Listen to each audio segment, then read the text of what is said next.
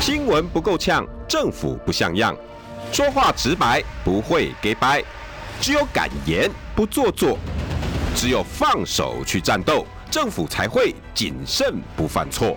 周一到周五晚上六点到七点，罗有志有话直说。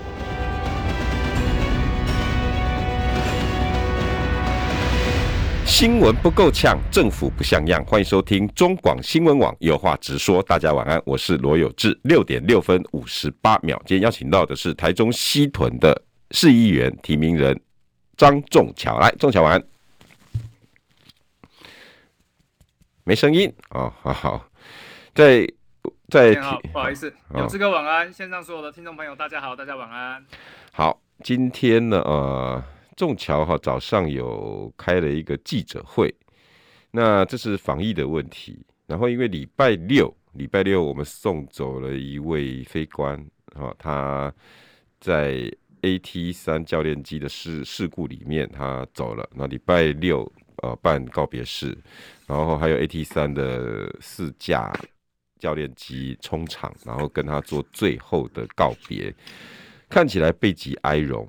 那我们其实说实在的哈，这四十年来、三十八年来，也送走了十五个 AT 三的教练机的飞官，不是只有飞机失事哦，我没有算幻象，没有算金国号，什么都没算哦，光算 AT 三教练机，三十八年来走了十五个，连徐大军应该是十六个吧？是不是？十五还是六？十六？十六哈？这种数字对我来讲，抱歉，一点意义都没有。而且这样子的冲场，好，然后他的妹妹，他的妹妹那一段演说，感人肺腑，感人至深。我不晓得当今政府会有吸收多少。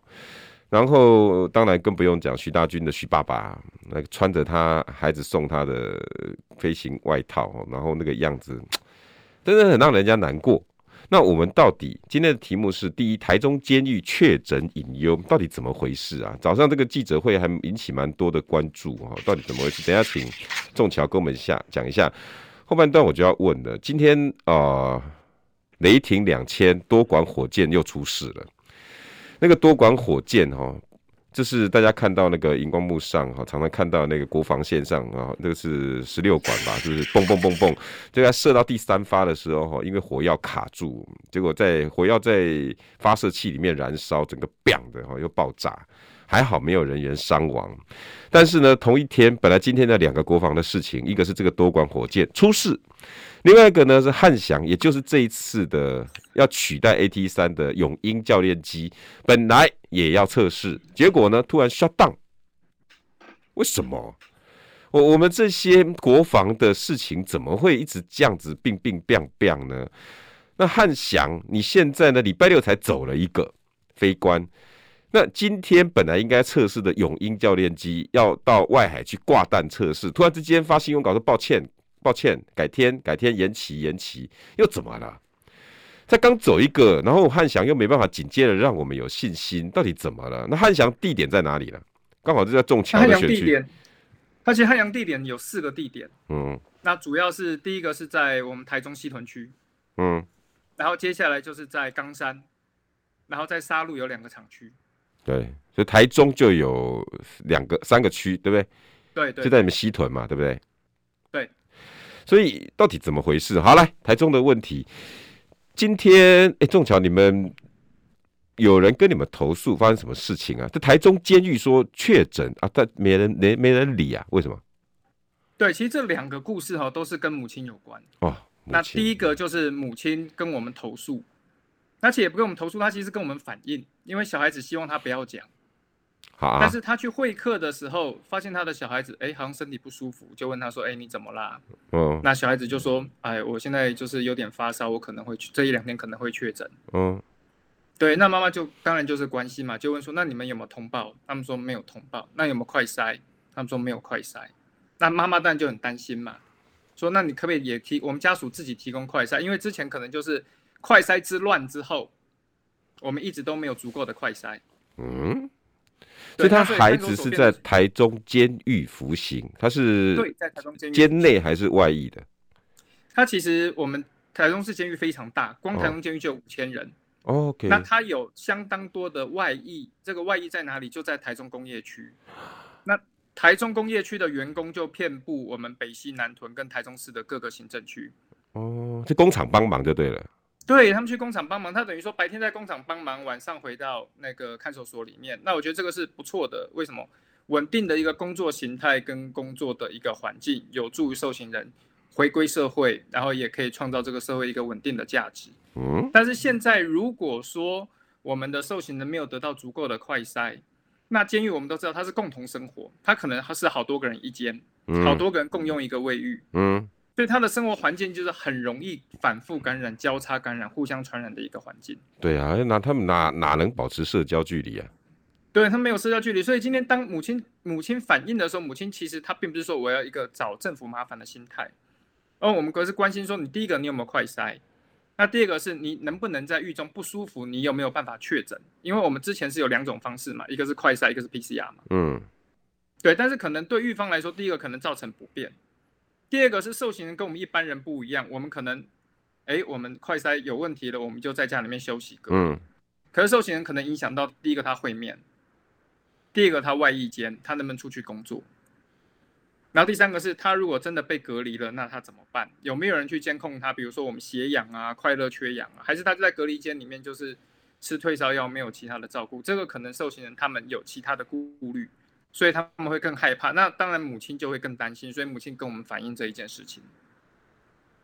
嗯哼，对。那我们去看，其实这个也不是先例，因为国外的疫情一波一波本来就是。安养院先，然后最后拓展到看守所跟监狱，然后这种集体密闭的地方，通常就是我们黑素藏匿的一个地点。那我今天有看到网友就是有说，诶，他这不是本来就隔离吗？不是，因为他有外衣间呢，所以变得说他会可能把病毒带出去，或是外面病毒带进来，那他就成了一个很完美的培养皿。嗯，所以我觉得监狱的。防疫政策可能要比其他地方来的要更严谨，要更严格，因为他生活环境的关系，所以他可能不能用我们一般在外面的防疫标准来看。嗯，对，那我可以念一下，就是今天那个台中监狱有副典狱长吴兆明，他今天就有回应了。他回应说，如果在外役工作，我们就配合厂商；他们如果需要快筛，我们就配合他快筛。我们这里如果有症状，有需要看病。我们会马上安排看病，嗯，但这个里面他并没有提到说，第一个是有没有快筛，嗯，他是说厂商如果有需要，我们就配合。那厂商如果没有提，他可能第一个他就没有快筛，第二个有需要我们就马上看病，但是看病也不见得会让你快筛确诊。那他第二个回应是说，目前及诶疫情都在控管中，也购入了三千剂的快筛足够使用。嗯，那像我刚刚提到了，台中监狱总共有五千名受刑人，所以他买了三千剂快筛，平均啦，我不含工作人员的话，平均每个人有零点六支，嗯，就是不足一支。对，那我就很了解这个母亲的心情，那就是孩子在里面，OK，他犯了错，他正在意外间，可能表现也良好，那也希望能够回归社会，大家都希望自己小孩健健康康的。对，那我们现在就是担心说，哎，他在里面到底有没有获得一个适当的医疗照顾，到底安不安全？好，我整理一下哈，大概是这样子啦哈，嗯、是有一个母亲来跟你们投诉，对不对？他的孩子现在在台中服外役间服役，然后他发现呢，他孩子好像呃有确诊的样子，但是呢要问也问不出来，因为他说我我也不知道，就觉得身体怪怪的。一直都在三十七度、三十八度左右徘徊，忽冷忽热，然后喉咙有点不舒服啦，就看看起来就像感冒。可是呢，要确定也不能确定，为什么？因为那监狱的就就就他是这样子跟他妈讲了，就没有给他快筛。那没有给他快筛，他妈就会觉得说啊，现在到底要怎么样？那如果你不给我孩子快筛，那我孩子是不是就就要回回去外衣间外面坐一坐，然后现在又要回到里面？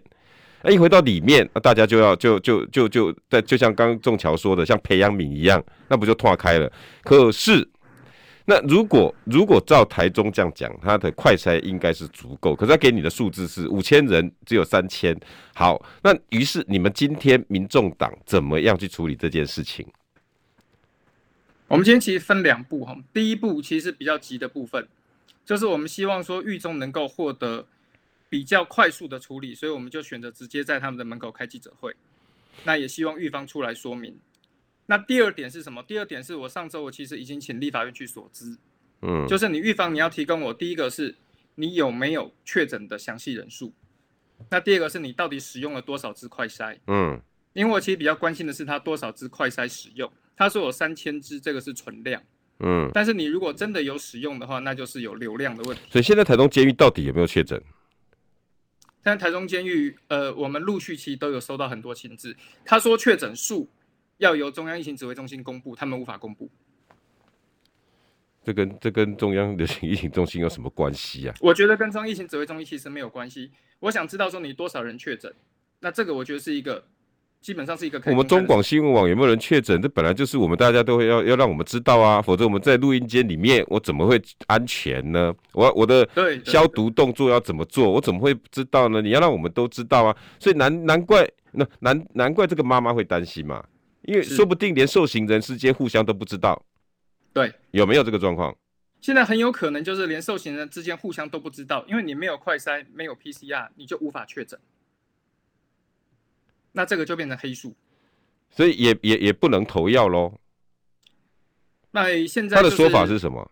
对啊，现在说法就现在说法是他们一切都是遵照这个标准的疫情措施的管理办法，他们有足够的措施，生病了也会带他去看医生，但是没有提第一个有没有做快筛确诊。嗯，所以我一直跟他要求说，你如果说到今天。我们社会都有个平均确诊数嘛，嗯，那监狱应该也会有个平均的数字嘛，嗯，这个数字其实我们台湾几个监狱大概平均看出来就可以看得出来，对，你到底在标准差内还是标准差外，这第一点。那第二点是，我既然今年一月份我买了快筛，嗯，那我快筛是不是就会有使用？对，如果我还是储备三千支，那代表我一直都没有用，那一直都没有用，你快筛储备在那边不就等于没有功能吗？那更不要说外溢的时候配合外面厂商做快筛。为什么这个案子我要关心呢？因为从疫情爆发到现在，我们几乎没有什么跟监狱有相关的看守所受刑人相关的这个资讯，军中也非常的少。我我们似乎连我们自己互相之间超额总死亡，反正这种数字我们都很不明朗。那现在第一次有台中受刑人，有受刑人的妈妈出来质疑，那我们能不能得到相关的答案？他现在的态度是不行，确诊数不行。那明天就是我们跟他所知的最后一天，所以明天他必须要提供资料。如果不行，那他也有个说法，他为什么不能提供资料？不是，我觉得很奇怪哎，一这个不管是什么样的团体，什么样的人，哪怕是监狱，他也是在疫情的。帮助控管之下也是人命啊，他没有判处死刑，我们就要照顾他的身体嘛。那有一个妈妈这样子的反应，那你要给我们一个交代嘛？那样啊，受刑人现在就是因为他做坏事，所以你们不能管，这样子是吗？啊，受刑人因为他们做坏事被人家关，所以呃就应该要放在里头，我都不能让你们知道。有几个确有几个确诊，我说了算，你都不能管。台东监狱现在是怎样？哦，只有阿扁可以去去主持广播节目。你说不能从事政治活动啊？你说你说有就有，你说没有就没有。阿扁，你都已经处理的这样子哩哩啦啦了，现在连怎样，连确诊有没有，我们都不能知道是吗？是这样吗？哦，台中监狱你好大啊，万一里面有有有人 Miss C 呢，Miss A 呢？万一里面有多重器官怎么样的这些病情，是不是我们也不知道了？这个不知道，那个不能知道，没有人要知道各自啊。问题是你台中监狱的确诊数，我们总可以知道吧？至少有五千人，也就是有至少有四五千个家庭正在关心他孩子关，哪怕他是歹囝，哪怕他是做曾经做奸犯科，他也有生命权啊。这个不给，那个不给，现在是什么什么时代啦？这个政府现在是什么东西都不告诉你，千万别抬头。那个不要知道，那个不要晓得。你告诉我，台东监狱为什么不能告诉外界有没有确诊？最起码的要求嘛，这很简单的事情嘛。没有，你告诉我零。有，你告诉我从以前到现在的处置状况，因为有家长反映了嘛。哦，怎样受刑人没有人权啊？所以他应该被处罚一辈子，哪怕得到新冠肺炎，也应该放在里面继续培养。你传我，我传你，是吗？那你告诉我你有做，你就告诉我你有做啊。你有你有处置这些，你有帮他们做快筛，你告诉我嘛，就很简单的事情啊。这个不给，那个不给，妈的学学行政院是不是？立法委员跟你要个卫福部的资料，这个不行，那个不行。民众党从以前高虹安到蔡壁如，每次要的卫福部资料是要五毛给一块，是吗？不是，要一块给五毛，不还给一毛，十要十次只给一两次。哦，现在台湾都不能关心了，是吗？台湾每个地方我们都不能去问，就是你们民进党最大，你说了算，你所有资料都是你盖着的，你只要没有确诊数数目，就是一切太平。现在连监狱都要共存了，是吗？那、啊、问题是监狱共存的条件有这样吗？能这样吗？媒体都已经杀到了，你所有的告诉我们这个不能知道，这个不能晓得。那台湾现在沦落什么了？所有资讯全部要被共产统治、集中化，那个不能公布，不不能讲。反正你看我们老那个老大，看我们蔡大小姐，看我们蔡那个苏老大，他们高不高兴？是不是这样？哎，中桥，你们在在地方做民意代表，没有火气吗？有火气啊！但是我们是觉得说，今天爆出来其实是很棒的一个爆点。为什么？因为纸包不住火，陆续。他只要看到有人发声站出来，第一步后面的资料就会不断的送进来。所以，我们今天下午我们各个议员办公室都收到越来越多的资料，但是许多资料他不敢具名，他不像这个妈妈勇敢的具名留电话，勇敢接受访问。嗯，对，所以我们也很期待说，后面我们都期望看到今天的这个新闻，有真的在关心市民健康的，有真的在关心大家的，勇敢的站出来把资料提供出来。那你只要敢提供，我们就敢继续追下去，继续报下去。那我也相信，接下来一两个礼拜，我们手上拿到的资料，会再铺路更多目前预症管理措施。我说，我们的目标不是打垮预症，我们目标是什么？我们目标是有问题的地方我们改正，有需要关心的地方我们去加强、去补正它。这其实是我们的主要目标。对，但是如果今天是带着一个对抗的心态，把数字都藏起来，数字都盖牌。你们对自己那么没有信心吗？今天大家，哎，你如果说你对你的预症管理很有信心，我的处置很好，那你就公布嘛。我有十个确诊，我就十个确诊嘛。现在康复了嘛。我有二十个确诊，我有十个正在感染中，正在隔离中，那也可以，那没有问题啊。这个我觉得并不是说我们要把感染者、确诊者污名化，有数字勇敢的公布，有不足的部分你需要帮忙，你可以求助。那如果你不需要帮忙，每个人都受到妥善的照顾，那今天跟我们投诉的妈妈也就安心了嘛。嗯。可是今天你如果什么都不公布，你就给我们一个官方的回复，就让我们觉得，哎，你是不是心里有鬼？是不是有问题？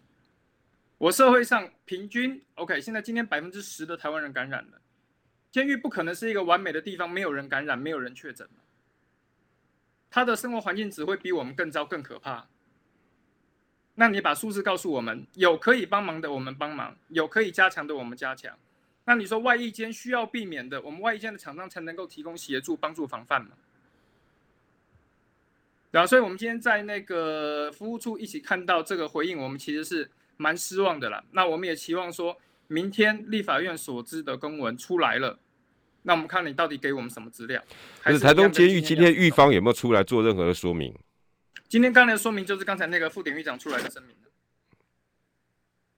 声明。可以再念一次，就是外役工作我们就配合厂商，他们有需要快筛我们就配合他快筛。我们里面如果有症状有需要看病，我们会马上安排看病。但他这里没有提到到底多少人使用过快筛。好，第二点是疫情都在管控中，也已经购入了三千剂快筛，足够使用。如果有受刑人有症状，就会安排快筛并通报厂商，而陪的医院医师也会给予药物立即开，并且给予隔离。但这跟我们听到的故事都不一样了。我们听到是没有快筛，我们听到的就是隔离，那我们听到的就是吃退烧药。对，所以现在是只要有有觉得身身上有症状。那大家就不要出去外面工作了，就回去监狱，回去那个室房室关起来，就这样。对，我听到的就是大家都不敢讲。第一个是你有症状了不敢讲不敢报，那第二个是你如果真的报了，那就是把你隔离。那为什么要把他们当这样子看？为什么？啊，不好意思，为什么要把他们当做这样看待？我觉得那是一个恐怖共生呢。恐怖共生就是第一个，你没有事，那我们大家都没有事，哦，就不会有大事嘛。那第二个是我想要出去工作，我有那个渴望，我想要会客。那我如果今天跟你说隔离了，你可能就会限制到我某些权利，好，让我不能会面，让我不能出去工作。所以这个是一个恐怖共生。我觉得这是一个，因为在这样的环境下，你就不敢讲，你就不敢报。就有点像是刚刚有那个，我看到线上有网友回应，他们说他们在部队里面也有这样的情况，很多事你不敢反应，你不敢举手，因为那是一个你不太能够反应的环境。所以今天为什么让我们特别的疼惜这个母亲，原因也在这里。我我首先哈跟听众朋友、跟观众朋友一个观念哈，不好意思，我们就是人，有男人，有女人，有犯人，有受刑人，有正常自由人。我觉得有老板有员工，但是在疫情之下，每一个人都为了自己身体健康，没有人希望生病，就这么简单。他是台中监狱没有错，他因为犯错了某一些事，也许作奸犯科，也许是诈欺，也许是伪造文书，我不知道。现在还有很多议员还在一看守所，还在监狱里面关呢。为什么？因为呢，A 了建助助理费，我不晓得，但是他们在里面就是有求得身体健康的权利，不是吗？我只想要一个，他们现在到底好不好？就这么简单。台中监狱，不要以为自己多了不起哈。广告回来，好市集水果报，甜蜜多汁的凤梨产季倒数中，千万不要错过。六月当季水果还有苗栗卓兰巨峰葡萄、云林阿露斯网纹洋香瓜、南投民间大红火龙果、高雄台农二号木瓜、日升木瓜。好物只卖好水果，立即上好物市集，或拨零二二三六二一九六八。新的经典。为你的心而说，耳根圆通，这其实就是呃观世音菩萨最主要的修行方法。它就是靠耳朵来听，在动向听到最后会听到静相。心经生活禅，观心自在。心经十二讲有声书，由佛学研究者陈晴富主讲，尹乃菁提问，全套六 CD 及导灵书一册。四九九元，请上好物市集网站试听选购，或拨零二二五一八零八五五。新闻随时听，资讯随时新，三十分钟掌握世界。中广新闻网，News Radio。新闻不够呛，政府不像样，最直白的声音。请收听罗有志有话直说，新闻不够呛，政府不像样。欢迎收听中广新闻网有话直说。大家晚安，我是罗有志。六点二十九分三十一二秒，哈。今天邀请到的是台中西屯市议员提名人张仲桥，来，仲桥晚安。哎，有志哥晚安，各位所有线上的听众朋友，大家好。仲桥，我来跟你们讨论一下哈。其实有时候哈，某一些议题就是这样的，大家看起来会是没什么。可是，当一个民意代表，我们看到这样子的议题的，我要想到的是公平不公平，我要想到的是有没有人因此而受害了。我不管他的身份啊，就像医生一样，我们媒体记者也是一样，所有的人呢，今天就像哈，大家还记得吗？新竹的轮胎行纵火之后，二儿子被送到医院，请问一下，医生救不救？救啊，救，照救啊！我我我哪管你是杀你爸爸妈妈，我不管，我先把你救活再说。媒体人也，媒体也是一样。对我来讲，没有什么受刑人，没有男生女生、劳方资邦，谁的权益受损，我们就要去帮他发声。今天台中监狱这件事情，既然已经有妈妈出来这样子举证立例了，而你们在调查的结果也知道，似乎这样子的事情不会只有一件。我觉得相关单位，尤其媒体也到了。我看看今天你们在台中的那个阵仗哦，媒体摄影机至少也有八九台。对，然后平面记者更不用说。是，既然媒体都到了，请问一下，所有条件都有，台中监狱该不该给外界一个交代？尤其从疫情到现在，仲巧也讲的对啊，那是一个集体晋升的环境。我是社会记者出身啊，我知道受刑人在里面呢，跟小猫小狗一样。因为犯错了嘛，那这里面本来就是军事化更更严重的监狱化狱政管理，管理员最大，你敢外面给我给我讲什么东西？等一下你到时候说出去哦，你给我试看看，我剥夺你的权利。这个监狱本来就就是有必要之恶，这个我也承认。问题是在疫情之下，我们要的只是一个数字嘛，对不对？这些人我你可以惩罚他，没问题啊，你关起来就惩罚他。你表现好，我让你到外面工厂去工作，OK 啊，这也是你的你的狱政管理嘛，我没有说不行。问题是每一个人都有身体健康的权利啊，这个没有什么好吵的吧？这个有什么好？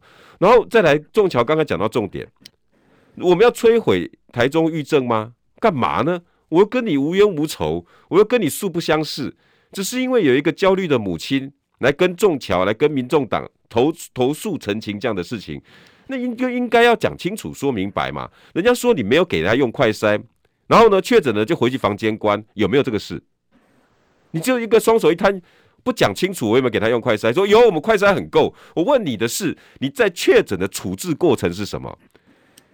候选人也许不够大。党团也许还不是议员，你拿他没办法。而且民众党可能立委也没出现，问题媒体也到啦。你台东监狱是什么意思？不用给个交代的吗？不用对这些五千个家庭说明吗？这就是我的态度嘛，很简单。如果你觉得说啊，这些受刑的我改了，我谁我问谁喊的啦，我自己管，我自己你卖给我惨。台现在台东监狱是什么？集权统治了是吧？典狱长现在是怎样？国王 King 最大，我要怎么处置这些犯人？是我来管，是这样吗？我们我们台湾现在什么时候这么不民主啦？仲桥是不是这样？我们其实受刑人，对我们受刑人希望让他感受到的是什么？是法治，还有社会的良善。这所以他们叫矫正署嘛，现在都已经改名叫矫正署了。矫正署为什么要叫矫正？你过去遇到了什么事情？你没有按照我们社会的正常规范走。那你今天我们把你放到了看守所，那我就让你知道这个社会有一个正常的规范，嗯，这个社会有一个正常的法治在，包括你生病了可以得到一定的医疗保障跟医疗照顾，而不是私权私刑，而不是滥用这个所谓的管理的权利，好，想要掩盖事情。那所以我们希望说，所有的受刑人，诶，遇到了事情之后，我们都有一个标准的行政处置，这样也是帮助他们未来回到社会中，他们才会习惯。OK，我在一个社会上。我任何事情我都有一个标准的行政处置，才能更能融入社会，就是规则。那我们今天希望台中监狱给我们的是什么？也就是规则两个字啊。OK，我今天有症状了，那在法律上我是不是可以快筛呢？那法律上有快筛，那你是不是可以给我快筛呢？甚至家属退而求其次，你不用出钱，我自己提供我小孩快筛，可不可以？你可以讲清楚嘛。我们制定规则，所有人照规则走，就是一个法治社会嘛。那我们受刑人在矫正署在里面学的不就是这个社会的法治吗？而不是人治啊！今天如果说什么事情都是黑数，都是有一个所谓的这个狱政管理的这个不透明的一个机制在那里，那我们在学什么法治？我们学的是人治，你矫正署就失去它的功能在了。不是，也许台中监狱有话要说，我觉得光是这样的声明避重就轻，我是没办法接受了。现在实情到底是什么？你应该告诉我，这不能只是说我们都有给啊？什么叫给？人家就说现在有症状，你也没给他快筛，光有这一例就够了。我不晓得是不是这样，你得说清楚嘛。也许呢，他等下要跳出来，哎，张仲桥，你告诉我啊，他妈是谁啊？叫什么名字啊？告诉我啊，我就跟他讲啊。干嘛？现在怎样？恐吓吹哨人是吧？现现在是要要来清算的吗？不是，我觉得怎么处理事情会是这样在处理的呢？是吧？对，所以我说这个妈妈很勇敢的、因为她是居民留电话，然后站出来，今天甚至就直接接受了媒体的访问。其实今天我们为了保护当事人，我们原本是准备的是录音档，还变音，因为我们也怕他在里面被清算，所以我昨天晚上还把那个他跟我对话的录音档，把有提到名字的地方都拿掉，提到姓氏的都拿掉。对，那我们就希望说，我们也保护每一个成情人或是吹哨者。对，但是今天妈妈很勇敢，非常勇敢。我问她说：“你愿意接受访问吗？”现场十几个媒体，她说：“我愿意，我愿意站出来。”然后立刻就拿手机跟我们视讯。所以这个是一个、嗯、怎么说母爱的伟大了。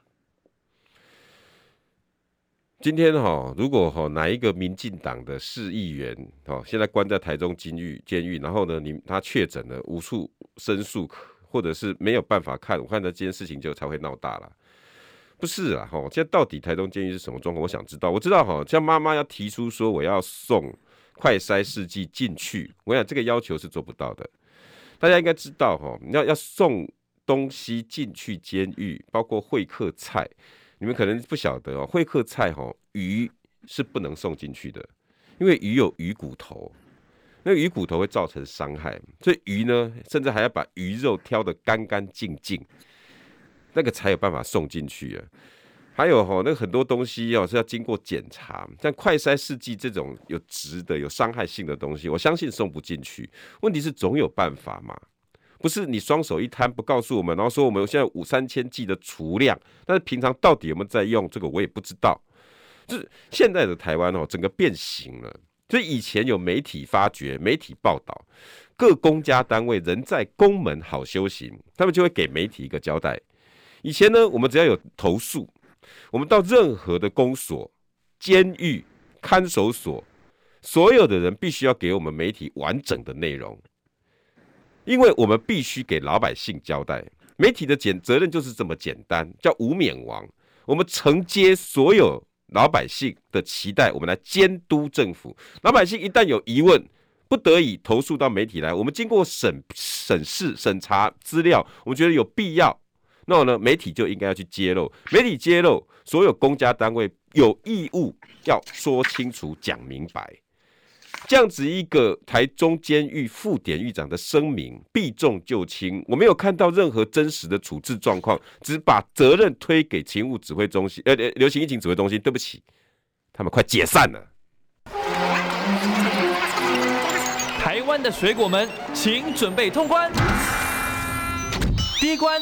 好吃检测，无增甜剂、退酸剂，好吃营养过关。第二关健康检测，通过 SGS 或国家认可检验单位证明过关。第三关安心检测，天然栽种、产地直送、产品责任险过关。欢迎你们来到好物市集，好物只卖好水果，零二二三六二一九六八。好物市集对你真好。什么叫目标呢？简单讲就是我想要。刘邦为什么可以当皇帝？因为他想当皇帝啊。他看到秦始皇的车队经过的时候，他就说：“嗯，大丈夫当如是也。”要怎么展开自己的人生里程？其实就从那一点“我想要”开始。《孙子兵法》的作者孙子，他就是想当将军啊。那他就是说。要符合这个条件，他一定要到吴国去，所以他就到吴国去 啊，因为他想要，所以他就去了，所以后来当然表现得非常好，所以才留下一部这么好的兵法下来。孙子兵法的赢家思维，我是吴顺令，我在滋滋线上听。大家好，我是陈淑芳，今年八十三岁，已经打完第三剂 COVID-19 疫苗。打疫苗前要吃饱睡饱，确定身体状况良好。长辈要请家人和照顾人陪同哦。打完疫苗，请在现场休息观察至少十五分钟。回家后继续注意身体状况，多休息，多喝水。我是陈淑芳，请跟我一起接种疫苗，提升保护力。有政府，请安心。以上广告由行政院与机关署提供。中广新闻网，News Radio。新闻不够呛，政府不像样，最直白的声音，请收听罗有志有话直说。新闻不够呛，政府不像样，欢迎收听中广新闻网有话直说。大家晚安，我是罗有志。六点四十分，今天邀请到的是台东市西屯区的市议员提名人张仲桥。来，仲桥晚安。哎、欸，各位听众朋友，大家好。对，你另外一个议题要带来给我们大家是什么呢？其实也是一个，这是一个比较难过的议题。就是我们上周是我们这个空军上尉，他被追认上尉徐大军他的功绩。那这个新闻很难过的是什么？难过的是我们大家都在看疫情，所以这个新闻基本上没有被注意，甚至马上就被盖过去。那我们最近这一一个月，大家最热门的话题是看那个《捍卫战士二》Top Gun。我们看到美国这个军官啊，哇，这个他们的军武啊强大，他们这个各种武器各种先进。那我们回来看看我们对我们自己的军官。那今天有志哥很好玩，有志哥说军机跟我们台中有什么关系？那我来解释一下，就是在西屯区哈，空军以前的二指部就在我们西屯区，所以我们台中市原本有两个机场，一个二指部的水南机场，一个是亚洲最大的空军基地清泉岗机场。那所以我们等于西屯人是从小看着飞机长大的。嗯。那今年今诶、欸、去年新竹的幻象两千，他们转场来台中市，诶、欸、来台中清泉岗那个驻地的时候，我们那一年台中人抬头可以看到三大主力机，嗯，幻象两千、F 十六还有 IDF，每天从我们头上飞过。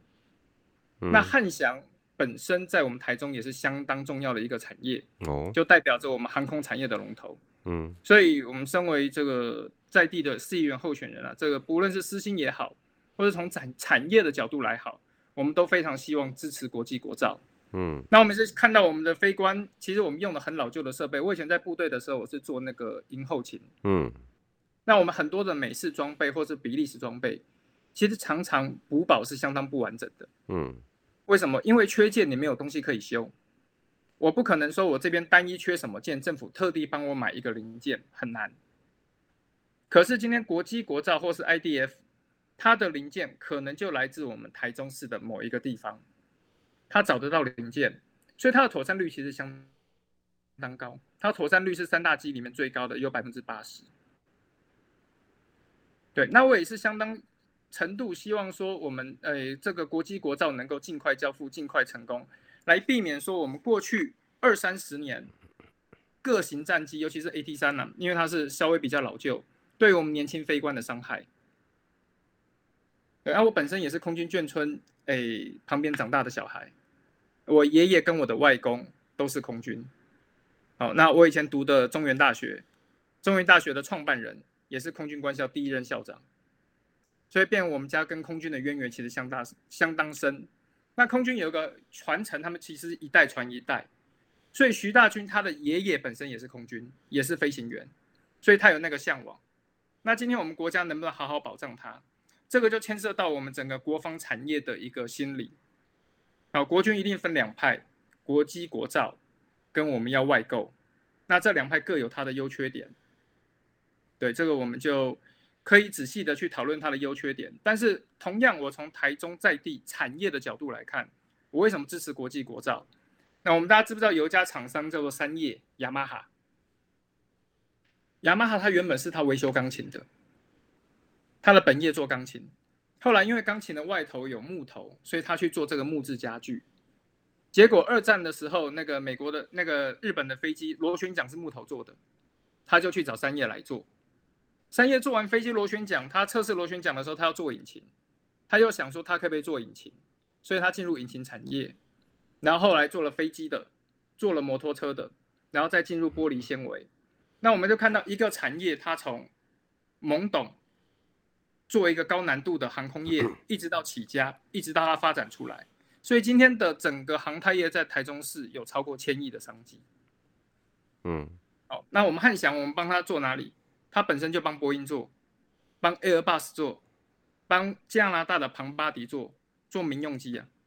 嗯，那他还有做维修，做 F 十六、IDF，然后包括今天的 AT 三出事的这款飞机，它的延寿计划也是汉翔帮他做的。对，那所以大家对于这个高教机有很多的想法跟存疑，包括这个永鹰号，哎，我们到底要不要自己做？嗯，原本我们是属意要买意大利的，那后来看到全世界其实只有六个国家可以做，哦，一个是俄罗斯、土耳其、中国，然后韩国。那韩国其实用我们之前的技术，我们之前做 IDF 的技术帮他们做的，然后另外还有一个就是台湾。美国自己有没有高教机？美国其实已经不做高教机了。嗯，他后来是因为他为了要衔接 IDF，他从国际招标，后来二零一八年的时候，才委托波音重新帮他设计一个高教机，预计二零二三年才能交机。那我们永鹰等于说从无到有成型的相当快，那我们也希望他，当然我们了解了，我们在部分的关键零组件上有它的困难度。好，那包括这个飞机本身也是太重。它降落的时候速度会比一般的速度快。我们知道教练机跟其他飞机不一样，教练机它因为一般它是给这个刚飞飞机的新手，嗯，所以它降落的速度应该要稍微慢一点，不能太快。那我们因为是用 IDF，原本是战机的设计，所以目前降落速度还比较快。那它现在的汉翔它就在做一个减重的工程，要让这个飞机继续持续减重，来减缓它诶降低的速度。那这个减重工程，其实大家可以想一想，美国在做它 F 三十五的时候，他也去做减重工程，就背后带来的是一连串供应链跟工程的一个思维。那我们也希望说这一部分在做永鹰的时候，带入台中，带入汉翔，然后再把这一套思维，把它发扬到我们台中的其他的这个子工厂上面，卫星工厂上面，让每一个台中市的卫星工厂都能够跟上这个。国际的制造思维跟制造管理方式怎么发展？这个其实我去年我有看那个汉翔他的那个一个简报，我参加过他的一个活动，他的那个专案管理软体用是达说的。我们制作一台飞机，可能有上千个零组件，从零组件的供应、排程、组装，我甚至要能够拆开来维修。再重新装回来，这个都是需要专业的工程管理软体。那我去年看幻翔，他说我能够那么短时间内把这个 IDF 的经验重新找回来，重新制造永鹰，那我就是用了这些国际上那个法国的达说公司做幻象两千那一家公司的管理软体来帮助我实现。那我所有的厂商为了要跟我对接，为了要跟我配合，他可能也要用相对应的管理软体。当我所有的厂商都用这样的管理软体的时候，我等于我整个制造思维跟管理思维，我就往上到了一个阶层。那第二个是汉翔它本身它的航空的这个呃规格，好，跟它航空的认证，汉翔它为了要卖世界各地嘛，所以它要去做航空认证。他做航空认证的时候，就会带着这些职场，带着这些加工厂一起去做航空认证。航空认证一旦我获得认证之后，我对于台中整个产业，可能就是十年、二十年的排程，不断的可以源源不绝的，哎，拿到合约供给这些海外的厂商。什么叫航空认证啊？航空认证就是我有了这个认证之后，我才能够把我的产品放在飞机上面。比如说，我今天要做波音，要做那个 Airbus，那我的产品如果说没有拿到所谓的航空认证，那我即使做的型一样，我也不能供货给他。然后呢？所以，我们今天只要拿到了认证之后，我们基本上就是进入它的所谓的供应供应链之后，我们可以源源不绝的供应它的产链下去。像我们了解波音跟 Airbus，它的排程可能就是十年到二十年的飞机交期。我们打入供应链之后，我们的交期可能就是跟它一样，长达十年、二十年。对，那这对我们台中的产业来说，就是定下了一个基础。因为我们现在正在疫情之后。疫情之后，我们分几个防疫、纾困、振兴，最后转型。那我们的产业怎么样从传统产业转型成航太产业？这是需要勇气跟政府的投资。这是为什么说我在在台中我会走国际国造支持这一块的原因。因为我了解国际国造对于国防而言，大家会有点担心。那大家害怕它的品质，害怕它的这个性能不比海外的机种。但是它对于产业的后端长期的研发，就像我刚才举三叶的例子，这些公司因为航空业而转型，带来更多的商机，这个是真正的转型。对，那我很担心说这个政府会因为我们的国造武器失去了转型的勇气。那任何的转型都需要点勇气，所以我很喜欢一个日本的电视剧叫做《Leaders》，Leaders 它是在讲当时日本进入汽车工业的时候。那个人民的恐慌跟害怕，因为当时汽车工业全部都在美国底特律做，日本你要说我要做汽车引擎，要从无到有，对于日本来说是一个很大的挑战，甚至打了一个很大的问号。但是汽车工业后面也强大到我到了轮胎、到引擎、到各种的控制单元。好，那我回到汉翔的例子，嗯，汉翔我们大家都以为他只做飞机，其实他的飞机已经做到后面之后，他利用飞机的技术。他还做了轨道运输的模拟器，它可以帮助训练我们所谓的捷运或者轨道运输的人员。那它可以，我不懂为什么它可以去做轨道运输跟训练跟捷运有什么关系？哦，因为模拟器的关系。我们做高教机，它下一个要对接的就是所谓的飞行模拟器。它要在模拟器飞了以后，它才能够上真正的飞机。嗯，所以我们有飞机要对接模拟器，那同样的模拟器，我们又可以拿来做其他的模拟器，就变成铁道运输的模拟器也可以做。那我们飞机以前是线传，就是用钢丝啊，用线来做操作。嗯，后面变成电传电控，所以我们有许多小的电控单元。那这些电控单元，我们是可以用在电动车上面，也可以用在汽车工业上面，甚至我们那个汽车的后面的尾门要降要降下来，电动尾门那个也都是用电控单元。那我们以前的电控单元很多都是跟欧洲大厂买，很多欧洲大厂它其实是专门做电控单元的，像是 Bosch 博士这家公司，它本身做洗碗机的，它也生产相当多的电控单元。那今天汉翔它也进入了汽车领域，那也进入了轨道领域，所以很多的产业是我们在一开始想不到，一开始我们觉得只是造飞机，飞机的量很小，然后飞机做好之后也不能外销，觉得这个政府的巨大的投资可能是亏损，嗯。但它后面带领的其他的工业，那个商机是相当庞大的。那光航空业，台中市的产值可能就已经破千亿，那更不要说后面这些其他创造的新产业。可是对你们台中的产业有什么直接的帮助吗？有啊，像是我们的那个很多产业，他拿了航空认证之后，他还去做飞机的涡轮引擎叶片，对于加工也会有所帮助。所以为什么我们回到之前那个意大利文艺复兴？大家觉得说投资这个艺术品，哦，觉得投资这个应该是全国性的事情吧？这是国防部的事。这国防，这这他的 汉翔的前身是航空工业中心，对，对不对？对，对啊，那那如就算他有相关的收入，他能够带动台湾的什么？台中，你们西屯，甚至台中地区的什么产业？精密加工、精密加工、精密铸造。好，我们知道所有的航空业哈，那个涡轮引擎。它都需要经过高温，嗯，高温的时候很容易变形，嗯。那第二是我的金属，它淬火的温度跟它有一个叫做热处理，嗯，热处理的温度一般来说是机密，它热处理的好，它出来金属强度就够强，嗯，所以它有一部分的材料科学在里面，嗯哼。那如果说我们今天汉翔进入，其实不用说如果，汉翔其实已经进入这个产业了，嗯，所以它等于带动了我们整个热处理对于温控、对于材料工程的想象的进步，然后刚刚我刚才提到的电传，嗯，电传接下来影响到的是我们什么？电动车产业，嗯，就我们无论是摩托车、我们的电动车、我们的电动巴士，全部都需要用到电传系统。电传是什么？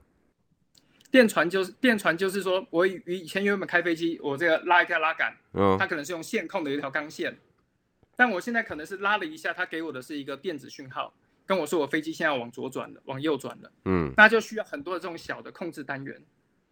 那我们之前制造飞机的经验，我们就可以拿来去做这个很很多小的控制单元。那这个小的控制单元又可以用制到哪里？又可以用到比如说我们的洗碗机里面，我们的汽车汽车的那个电动尾门有没有？我们后面不是行李箱有个电动尾门？嗯，这个都是用电子感应控制的。跟洗碗机有什么关系？因为洗碗机里面有很多那个电驱马达。我们现在洗碗机哈，那个你洗的时候，如果洗好了，你要把它拉开，把热气散开。那如果你有好的传感器，它是会自己弹开来，自己把热气散出来。所以这些小小的控，所有这些所有小小的控制单元，它都是累积一个国家或是累积一个城市的国力，让它提升。那这就是我们后面所谓提到转型的部分。对，不是你想要跟大家解释的，就是比如说像为什么大家要一直发展航太产业？因为一个一个国家，如果它连太空梭都可以发射到太空去，可见它的燃料系统，它的光一个燃料的高高效率，它的优化，那已经是一个境界了，对不对？所以呢，它可能很就就就可以研发出很多更精简燃料的啦。这这个代表的不是只有太空说，biu 射到太空去。那你意思就是说，我们汉翔？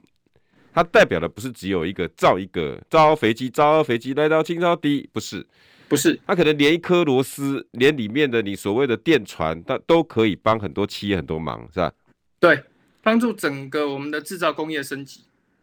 对，那包括我刚才讲到的，比如说洗碗机，比如说电动摩托车，甚至电冰箱里面的电控马达，它可能都需要用到这些所谓的电子控制元件。对，那以前我们需要外购。但是慢慢的，我们这些材料，我们可能可以自己尝试的自己做。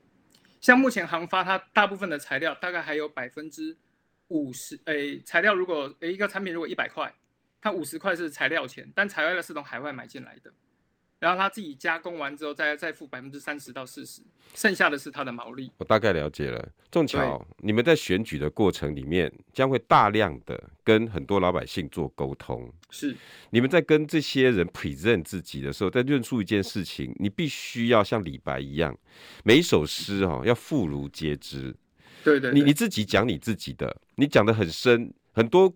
现在开着车的问讲大个大哥，现在很多在里头的人，他并不是很能了解你。你们在你们民众党哈，在做 present 做任何议题论述的时候，要试着把老百姓当做他们是最不懂的，一点一滴的用简单的方式告诉你们为什么我们要这么做。因为政治人物跟专业对老百姓来讲本身就是有距离的。而而我们做民意代表、做媒体，我们的功用呢，在在媒体上面，就是用最简单的方式告诉你们，为什么汉翔这么重要，因为它可能跟你骑的摩托车有关。然后为什么？就是我也期待你们民众党在整个议题的论述里面，哈，可以引起很大的回响。